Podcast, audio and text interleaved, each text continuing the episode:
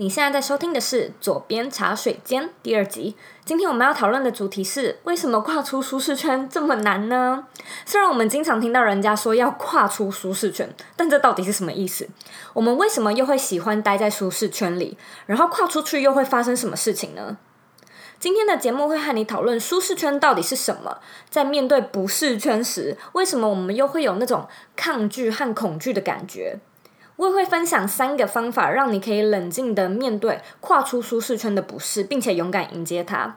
如果你想要看这一集的节目文字稿，可以到网址上输入 z o e y k 点 c o 斜线跨出舒适圈。你可以直接在网址上面打中文，这个链接会直接带你到节目的文章里。然后文章里面也有一份我做的 PDF 练习表，让你可以练习等等我在节目里教的三个跳出舒适圈的方法。准备好了吗？Let's do it！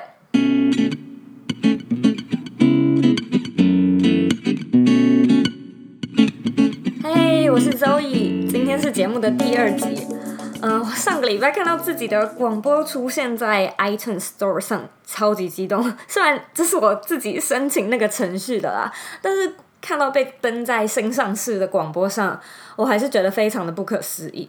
感谢大家收听我尴尬到不行的第一集处女作。嗯、今天我换了另外一个空间录音，然后我想要测试看看哪里的音质比较好。所以如果你有偏好的话，欢迎到我的网站和我反映。OK，今天的主题是跨出舒适圈。其实这也非常符合我现在的情况。我想一想。觉得其实这真的很神奇，因为我从来都没有想过自己有一天会想要开始做广播节目。我没有相关的背景，呃，我也没有受过特殊的训练，全都只是凭着一股傻劲就开始了。呃，从我有了想要做广播的想法，然后到很犹豫到底要不要做，然后到现在真的开始发表，前前后后呃，大概经历了一个一两个月的挣扎。我呃，现在的我其实也算是跳出舒适圈，然后开始做自己不是很舒适的事情。随着我们长大成熟，我们会渐渐的筛选出喜好，例如说，我们可能会有喜欢吃的东西、不喜欢的口味、喜欢的颜色、不喜欢的活动。嗯、呃，这些东西会逐渐变成我们的形象，然后在这个范围内所发生的所有事、所出现的元素，就叫做舒适圈。或者你也可以称它为习惯圈。舒适圈里发生的一切都算是可以预料的事情，嗯、可以预预料的事情就会让我们产生安全感，但是也会让我们产生安逸。如果你现在在想说，哦，没有啊，我就是过着这样的生活，我很心满意足，我是一个很知足的人。如果现阶段的你有这样的想法，那代表其实你才刚创造出这个舒适圈没多久。你可能才刚毕业找到工作，或者是你刚从国外回来，所以现在这个舒适圈对你来说还是挺舒服、挺新鲜的，所以你才会有这样的满足感。但是呢，当你在这个舒适圈待久了以后，你会发现，你渴望的事情好像都在这个舒适圈外。你渴望找到更好的工作，你渴望到国外生活，或者是你渴望能有更多的资源去改变现况。嗯、无论如何，你渴望的事情绝对绝对不会在你的舒适圈里。为什么？为什么呢？这是因为在这个舒适圈里，呃，所有的东西都是由一群你的习惯而打造而成的。你每天早上起床做的第一件事，每天晚上睡前做的最后一件事，还有这一整天内发生的所有事，都是依照你的习惯去行事。怎样的习惯，就会打造出怎样的人生。所以，当你渴望一些你现阶段得不到的事情，其实就代表你没有任何一种习惯，呃，是可以去触发，或者是让自己越来越接近那种那个蓝图、那个形象，不然你早就会在前往的路途中。对不对？我这样说你们听得懂吗？我们的习惯可以领导我们变成一个什么样的人？所以，当你有渴望的某些事物，或者是呃渴望成为不同的自己的时候，很明显的就代表呃这样的形象并不在这个圈圈内。那既然我们有了这些的这么渴望的事物，为什么跨出舒适圈又这么难？我们明明知道自己不应该安于现状。其实原因很简单，因为我刚有说，舒适圈也可以称为习惯圈。你做不习惯的事，就会让我们感到不舒服。无论是大事还是小事，只要不习惯，就会不舒服。不然你现在可以试试看，用呃比较不常用的那只手刷牙，或者是握住你的手机打字，是不是感觉有点怪怪的？踏出舒适圈，就是在做。有点怪怪的事，有点不舒服的事，因为那都不是我们的习惯，我们得改掉一些习惯，或者是重新养成某一些习惯，才能朝更理想的自己迈进。但到底要怎么做呢？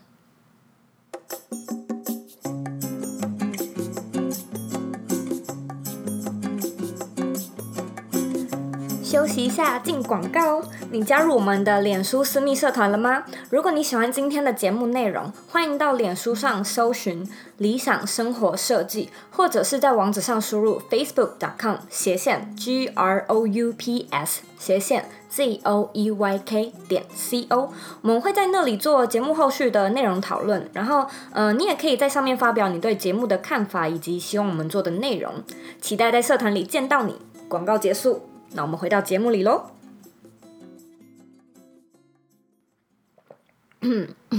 喝一口水。OK，所以到底有什么方法可以让我们勇敢的跨出舒适圈呢？我研究了一阵子，认为这三个方法对你有帮助：一、分析自己感到不舒服的原因；二、试想改变或不改变分别的最坏的情况；三。预告自己会发生什么事。OK，嗯，我们先从第一点开始哦。分析自己感到不舒服的原因。嗯，当我在开始做这个 podcast 之前，我一直很犹豫，我甚至有点却步。嗯，我脑子里有一些让我不舒服的原因，例如说，如果没有人看，没有人听怎么办？我真的有内容那么多内容好做吗？我有那么多话好说吗？而且其实我也不是特别喜欢自己的声音，我觉得我本人的声音明明听起来就不像这样。还有，如果我的内容很烂，被批评该怎么办？嗯、因为有这些大大小小的理由，也让我在前期卡了很久。嗯、有一天我就觉得 OK，这样不是办法，所以我就把让我心烦的事情一一列下来。然后我用类似问与答的方式回答自己的烦恼，例如说，我问自己：如果内容没人看怎么办？解答：宣传到有人看。然后问题：我有那么多内容可以做吗？解答：那就生出那么多内容吧。问题：内容如果很烂被批评怎么办？答案是。没怎么办啊，就是说谢谢指教，然后呃改进，不然难道我要因为这样就不去做自己喜欢的事情吗？所以我就是这样子把呃我所担心的事情做成一份文件，然后自己回答该怎么解决这些问题。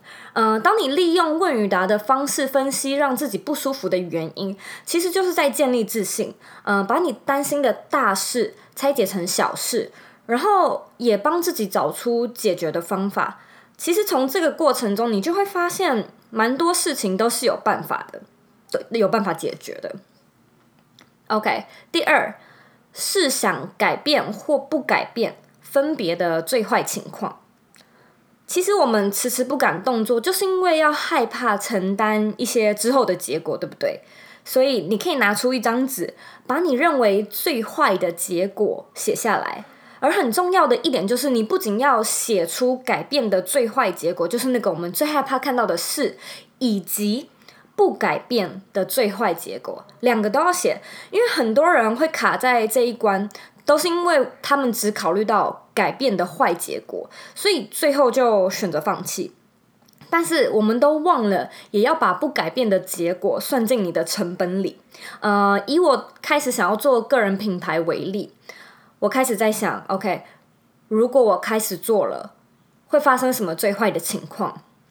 嗯，我可能会遭受到批评，以后可能会对我的名声有影响，大家可能会觉得我太自以为是，大家会想说我是谁？我凭什么在这里说这些？所以这是我最担心的情况。那如果我没有做这些事情，会发生什么最坏的情况呢？我可能继续过着为别人工作的日子，然后我继续领着死薪水，我继续在生活中的剩余的时间寻找小确幸，什么事情都没改变，然后我就继续期望着我的理想生活，但是一直没有达成的一天。所以我把这两件最坏的情况写下来，然后很认真的思考，如果我得承担其中一种最坏的情况，我要选哪一种？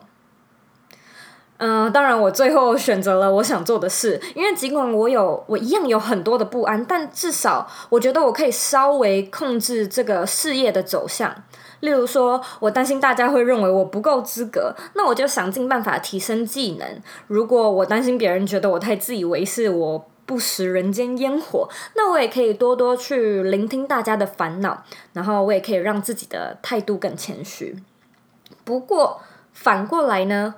如果我什么都不做，虽然我不用担心什么民生的事情，然后我也许也不必烦恼酸民的批评，但是我就必须继续过着一模一样的生活，而且这几乎是完全没有办法改变的。如果我想要改变这样的生活，就势必得做些什么。我想要散播这样的讯息，我想要引导大家过自己想要过的生活。我也希望有一天自己能够有自己的事业。我想要到处演讲，呃，传递我的梦想。但是如果我今天没有录下这则广播，这些事情永远都不会发生。你一定听过，投资一定有风险。你可以选择不投资，呃，风险虽然比较少，但是你的时间也是你的成本。或者你可以选择，也许会有损失，但也有可能会有收获，看你自己怎么选。第三，预告自己会发生什么事。呃，如果你还是很害怕，还是很不确定是不是该跳出舒适圈的话，你就试试看这个最后一招。你可以做的就是写下你认为会遇到的困难，然后告诉自己。你真的会遇到这些困难？Yep，什么意思？告诉自己你会遇到这些困难。在我已经蛮确定自己要做，但是又跨不出最后一步的时候，我写下还在我心中的担忧。我担心自己不太知道怎么操作和剪接音乐，然后我也不太会申请 iTunes 的程序，我怕会遇到很多问题。我担心自己时常找不到题材，我担心内容创作会卡关，我担心别人觉得我的内容太主观，然后我担心我会分身乏术，我会很累。我也担心尝试了一阵子之后，成绩会一直没有起色。我写下这些担心，然后我深呼吸一口气，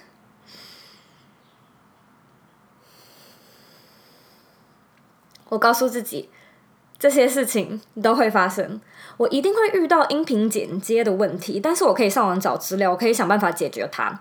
我一定会有找不到题材的时候，但是我相信只要我认真收集题材，然后我关心粉丝现在遇到什么样的困难，我一定会有灵感。嗯，也一定会有人觉得我的内容很主观，觉得我说太多的我。但是我后来想一想，觉得没关系，对的人应会留下来。如果我失去了自己的特色，却不太值得。嗯，我也一定会有分身乏术的时候，因为嗯，现在的我就是一人多工，在还没有任何收入之前，我可能就是只能靠自己。而成绩这种事情也一定不可能马上就会有起色，尤其又是这种小众议题，总是不如新三色那样有病毒的效应。但是我相信，只要是好的内容。耕耘一段时间，一定会被看见。以上所有担心的事情都会发生，我能够接受这些事的发生，因为我相信这只是短暂的。而且当这些事情发生了之后，也代表我所期望的结果应该就在不远的地方了。况且，我后来想一想，觉得我自己的损失好像也不是特别吓人，顶多就是没有人看，没有人理我。而且过几年以后，我还可以把这些内容删掉。我会觉得我在浪费时间吗？我完全不觉得。如果你担心自己的改变是浪费时间，那你可以回头想一想自己的个人愿景到底是什么。呃，通常会有担心浪费时间的情况，其实都是因为你在意那个结果胜过于付出的过程。你在意的结果可能是你为了想要赚钱，为了想要得到名声，所以当你没有办法达成这样的结果，你就会有一种啊，我都白做了的感觉。但是，当你很享受付出或者是创作的过程，呃，不管是今天写了一篇文章，讲了一句话，做了一支影片，做了一首歌，拍了一张照片，只要你做的这些事情，让世界某个角落的某一个人会心一笑，或者是感到温暖，这对我来说就蛮值得的。以上三点就是我发明出的跨出舒适圈的小方法。其实人类是一个很奇妙的动物。如果你的舒适圈的直径是五公分，那只要超过那五公分的东西，都会让你感到不舒服。当你跨到直径十公分的不舒适圈，你会觉得很不舒服、很不习惯。但是你会在那边成长，然后你会建立新的习惯。然后呢？当你在这个成长圈混混得够久了之后，它会变成你的新的舒适圈。所以，如果你一直跨越自己的界限，这个舒适圈也也会越长越大，也会带领你到更有智慧、更有同理心，而且更快乐、内心更和平的世界。所以，你现在有什么理想的目标想要达成？那是什么原因让你迟迟没有动作呢？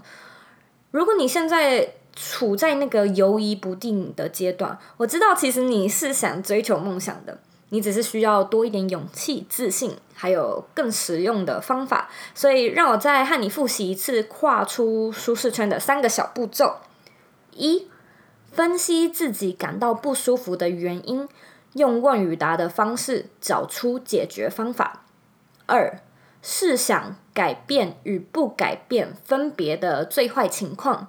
并且选择承担其中一种结果。三、预告自己会发生什么事，然后告诉自己没关系，我可以的。以上就是我们今天的节目内容，希望今天的内容有帮助到你，也谢谢你花时间收听今天的节目。我知道你很忙，你可以选择做很多其他的事，但你却选择听这个广播，所以我真的是非常非常的谢谢你。如果今天的内容有带给你一些收获，欢迎你分享给你认为有需要的朋友，或者是截图上传到 Instagram，呃，hashtag 左边茶水间标记我，左边不是那个左边的左边，是左一的左，编辑的编，或者是标记我的账号 z o e y k 点 c o，呃，让我知道你对这一集的看法。最后呢，也请你花三十秒的时间，告诉自己你是很棒的，你绝对跨得出舒适圈，因为你有权利，也有能力过你想过的人生。只要你愿意改变，这就是改变的开始。我们下次见。